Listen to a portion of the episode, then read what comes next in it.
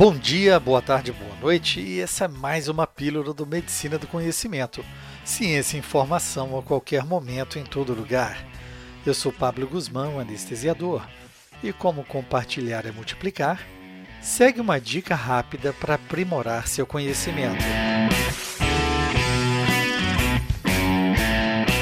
Diante de uma crise de hipertermia maligna, o acesso imediato ao dantrolene em dose suficiente é essencial para alcançar o melhor resultado possível para o paciente. No entanto, as crises de hipertermia maligna são raras e pode haver pressões administrativas para limitar a quantidade de dantrolene armazenada, ou, em alguns países, para não se estocar rotineiramente o dantrolene em alguns hospitais.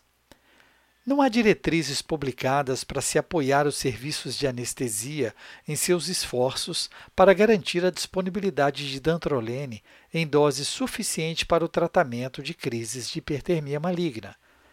Após uma revisão de literatura, que confirmou a falta de ensaios clínicos para gerenciar uma diretriz, um grupo de pesquisadores formou o Grupo Europeu de Hipertermia Maligna. O processo de consenso utilizou um exercício de análise no qual os participantes avaliaram a adequação dos resultados de estudos que cobriam o regime de doses de dantrolene em uma crise de hipertermia maligna, os tipos de instalações que deveriam armazenar o produto e a quantidade de dantrolene que deveria ser abastecida.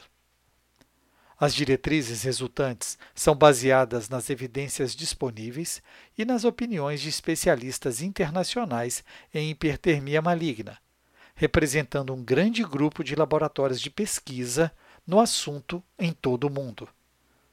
As principais recomendações incluem o regime de dosagem de dantrolene deve ser baseado no peso corporal real na dose de 2 a 2,5 mg por quilo o dantrolene deve estar disponível sempre que forem utilizados anestésicos voláteis ou succinilcolina. E 36 frascos injetáveis de dantrolene devem estar imediatamente disponíveis, com pelo menos 24 frascos a mais disponíveis dentro de uma hora. A qualquer momento, em todo lugar, escute a rádio web no medicinadoconhecimento.com.br. Escolha sua plataforma, ouça os podcasts pelo Spotify, Deezer, iTunes, Google Podcast, SoundCloud, YouTube e mais uma dezena de agregadores de podcast. Você escolhe o player da sua preferência. Deixe seu feedback, compartilhe nas suas redes, deixe seu like. Além disso, você pode entrar em contato e sugerir o próximo tema.